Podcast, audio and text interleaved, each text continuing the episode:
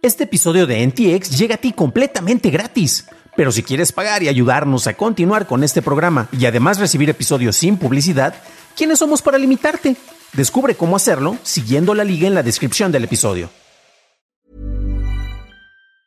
There's never been a faster or easier way to start your weight loss journey than with PlushCare. PlushCare accepts most insurance plans and gives you online access to board-certified physicians who can prescribe FDA-approved weight loss medications like Wigovi and Zepbound for those who qualify. Take charge of your health and speak with a board-certified physician about a weight loss plan that's right for you. Get started today at plushcare.com slash weight loss. That's plushcare.com slash weight loss. plushcare.com slash weight loss.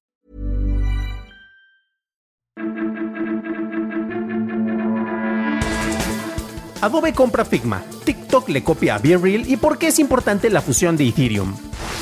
Estas son las noticias de Tecnología Express con la información más importante para el 15 de septiembre de 2022. Adobe anunció que busca adquirir la plataforma de diseño colaborativo Figma en un acuerdo estimado en 20 mil millones de dólares. Se espera que la compra se concrete para el 2023, aunque se necesita la aprobación regulatoria, así como el visto bueno de los accionistas de Figma. El cofundador y director ejecutivo, Dylan Field, permanecerá a cargo de la empresa tras la adquisición y dijo que Adobe estaba profundamente comprometido con respetar su autonomía. Figma tiene actualmente más de 4 millones de usuarios. Katie Roth de Bloomberg reportó que esta sería la adquisición más grande hecha por una empresa privada de software. En lo que parece ser una nueva tendencia, TikTok anunció que lanzará TikTok Now en los Estados Unidos. Esta función envía un aviso diario a los usuarios para que capturen un video de 10 segundos o una foto usando tanto la cámara delantera como la trasera al mismo tiempo. La aplicación mostrará la pestaña de Ahora enfocada en este contenido. Los usuarios podrán compartir publicaciones de TikTok en el feed de Explorar. Intel, ARM y Nvidia publicaron un borrador de especificaciones para un estándar de licencia de código abierto de punto flotante de 8 bits o FP8 para el desarrollo de inteligencia artificial. Los formatos de punto flotante son parte de la construcción de un sistema de inteligencia artificial y la presencia de más bits normalmente significa una mayor precisión, así como el uso de más memoria para entrenar un modelo de inteligencia artificial. En un documento técnico sobre el estándar FP8, Nvidia dijo que muestra una precisión comparable a la mostrada por modelos de 16 bits. ¿Usas Zoom para tus videollamadas o tus reuniones? Te recomiendo actualizarlo a la versión más reciente. La Oficina de Seguridad Internauta del Instituto Nacional de Ciberseguridad en España emitió un aviso tras detectar dos vulnerabilidades en la aplicación de Zoom que permiten el acceso no autorizado a las conferencias y reuniones llevadas a cabo en este programa. La versión más reciente no presenta esta vulnerabilidad. Pasamos a la noticia más importante del día y es que, ¿qué creen? Finalmente pasó y la cadena de bloques de Ethereum activó su actualización a The Merge o la fusión como parte de su transición a una cadena de bloques de prueba de participación. La actualización se puso en marcha a la 1.44 de la madrugada de este 15 de septiembre, hora del centro de México, y las nuevas transacciones están siendo procesadas con el esquema de Proof of Stake. Esas fueron las noticias y ahora pasamos al análisis, pero antes de hacerlo déjanos una calificación de 5 estrellas en Spotify o en Apple Podcast o un like en YouTube que no te cuesta nada. Por cierto, gracias a nuestros nuevos suscriptores como el Seb Ñom, bienvenido a bordo, camarada. Hoy es un día de gran importancia en el mundo de las criptodivisas. Con la fusión que tenemos por parte de Ethereum, hay un cambio positivo sobre la administración de recursos para la generación y manejo de cripto. De bote pronto, ¿y cómo afecta esto? Eh, con esta transición se prevé que va a haber una reducción en el consumo de energía de un 99.95%, o sea, números espectaculares, ¿no? Y eso es especialmente importante ahora que estamos ante una muy probable crisis de energía. Recordemos que, por ejemplo, ya en, lugares como en California, de repente ha habido cortes eh, programados para evitar este, saturación en las líneas porque se consume mucha energía, ¿no? Gracias a la descentralización, manejo de recursos, más lo que cuesta precisamente generarla. Pero bueno.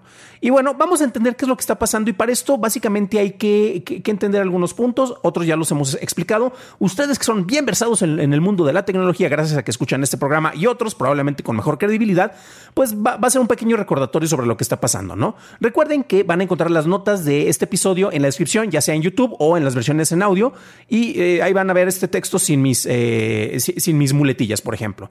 Y bueno, hay que recordar que son las cadenas de bloques y las ventajas que tienen cuando comparamos estas con las bases de datos. De entrada, los registros que están contenidos dentro del blockchain están divididos entre los participantes, entre todos los que tienen una copia del blockchain. por lo que es increíblemente difícil que haya algo, alguien, algún maloso, algún actor malicioso que llegue y modifique su registro, ya que este tendría que ser validada con todas las demás copias que están disponibles por allá. Entonces, a menos que se haga una mega conspiración en el cual tienes que eh, meter eh, miles de registros al mismo tiempo para que todos muestren el mismo resultado, lo cual no es imposible, pero es altamente improbable, pues bueno, eh, yo creo que es algo bastante, bastante complejo, por lo cual tiene una gran confiabilidad el manejo de esta información. Esto también hace que sea muy lento su manejo. Monedas como Bitcoin y hasta ayer Ethereum también administraban estos registros con la prueba de trabajo o el Proof of Work, en donde se solicitaba a los participantes que corrieran nodos en la cadena de bloques para resolver, distintas ecuaciones, distintos problemas computacionales, ¿no? En el caso de Bitcoin, cada que lograbas esta labor obtenías una criptodivisa. Y para llevar a cabo esta actividad, así como las ecuaciones iban incrementando su dificultad cada que se resolvía una, pues era necesario tener más tiempo prendida la computadora, o mejor dicho, los servidores ya para el, nivel en el que estábamos, y por lo mismo ibas a estar consumiendo más energía. El primer nodo que resolvía esta ecuación escribía el registro dentro de la cadena de bloques y ganaba algo como beneficio tras mostrar su prueba de trabajo, ganaba un Bitcoin.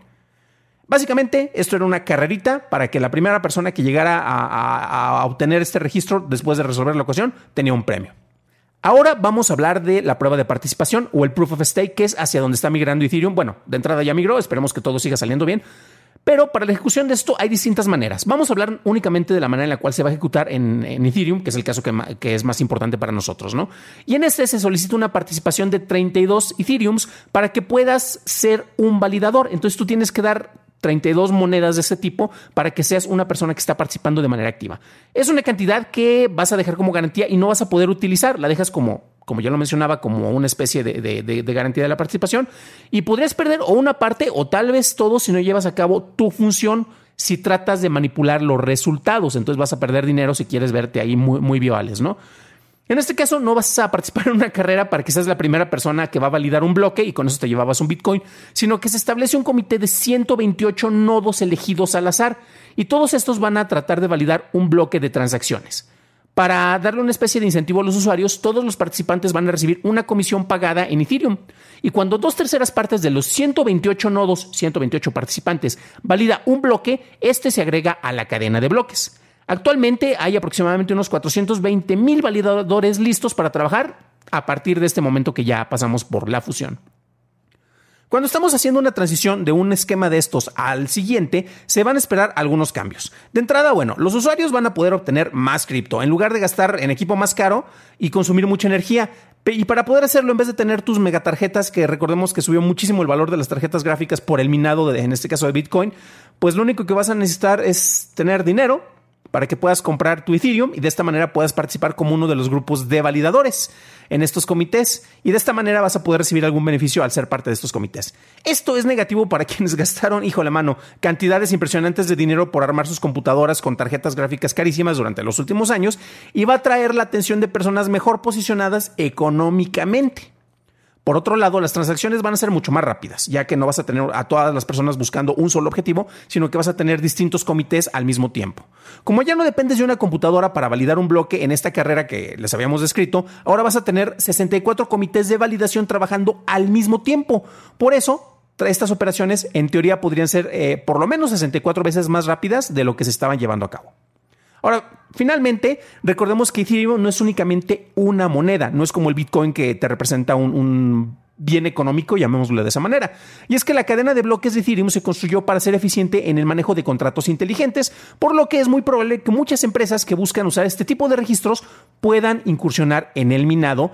Ya lo estaban haciendo, si lo hacemos en este lado y a final de cuentas podemos obtener un beneficio en Ethereum, pues va a ser muy conveniente para ellos. Y esto, gracias a esto, se especula que probablemente el valor del Ethereum pueda ser mayor al del Bitcoin a mediano o a largo plazo. Esto, aunado al hecho de que, bueno, para su manejo es más importante el capital que tener un centro de servidores con mucha energía, hace que los participantes en esquemas económicos más tradicionales entren con más confianza en el juego. Entonces, esperemos a los inversionistas tradicionales. estamos viendo que las promesas de la democratización de, estos manejos económicos descentralizados, pues van a seguir beneficiando a las personas que estaban siendo beneficiadas por otros esquemas. Pero bueno, finalmente, cabe destacar, y esto a mí me pareció muy, muy, interesante y muy fascinante, podemos eh, entender esto eh, precisamente con un, con un mapa y con un esquema. Los que nos están viendo en video lo van a, lo van a tener. Si no, recuerden que las ligas en, en la descripción del episodio tienen, tienen esta información. Y vemos que, bueno, eh, la fusión o el de merge es únicamente el primer paso de, de, todo este proceso que se está haciendo en Ethereum. Y son cinco pasos los que están marcados. En inglés son the merge, the surge, the verge, the push y the splurge. Ah, la verge. Y bueno, en español serían fusión, el incremento, el margen, la purga y el derroche. Y narran precisamente, primero tenemos esta fusión cuando hacemos la transición de un modelo al otro, después eh, ya cuando está todo corroborado, cuando tenemos los datos eh, siendo validados de una manera distinta, vamos a tener un incremento de usuarios. Eso sería el segundo paso. Después vamos a pasar por otros tres que básicamente eh, me encanta el último porque es muy optimista, eh, donde vamos a hablar cuáles son los movimientos que se están estableciendo alrededor, al lado. Después vamos a tener una purga de movimientos que sean eh, innecesarios dentro de todos estos procesos. Y finalmente vamos a tener el derroche que, bueno, de bote pronto y así únicamente dicho de manera trivial, claro, generamos tantas ganancias y es como cuando te lo plantean. Paso uno, paso dos, paso tres, paso cuatro profits. Entonces me gustó mucho cómo lo manejaron y sobre todo las palabras en inglés, ¿no? Entonces, the merge o la fusión es únicamente el primer paso de todo este proceso sobre el manejo y administración de Ethereum. Es algo muy interesante. Los que somos criptoescépticos o criptocínicos, algunos tal vez, sabemos que, bueno, este, podemos ponerle varios peros. Aquí yo ya mencioné uno concretamente en el cual si tienes mayor capacidad económica, vas a poder verte mejor beneficiado de estas cuestiones. Sin embargo, yo creo que, este tipo de, cambios son muy benéficos, particularmente sobre todo por el manejo de energía. Y bueno, tenemos un recurso que nuevamente el manejo de registros a, través de blockchain, por el peso de la cadena y el, manejo de la administración es lentísimo, por eso no puede funcionar de una manera masiva. Pero este tipo de implementaciones ayudan a que tenga una mejor adopción e incluso este tipo de implementaciones que se están haciendo con Ethereum hace que eh, haya posibles migraciones a futuro cuando, por ejemplo, los Estados Unidos ofrezcan su versión del dólar digital,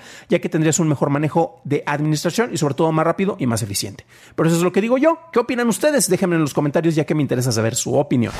Para un análisis más a detalle en inglés, visita dailytechnewshow.com en donde encontrarás notas y ligas de interés.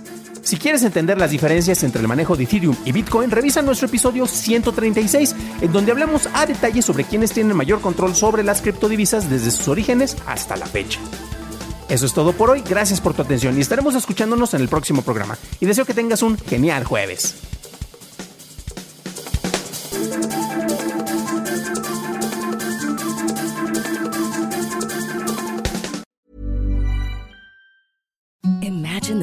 Softest sheets you've ever felt. Now imagine them getting even softer over time. That's what you'll feel with Bowl and Branch's organic cotton sheets. In a recent customer survey, 96% replied that Bowl and Branch sheets get softer with every wash. Start getting your best night's sleep in these sheets that get softer and softer for years to come. Try their sheets with a 30-night guarantee. Plus, get 15% off your first order at bowlandbranch.com. Code BUTTERY. Exclusions apply. See site for details.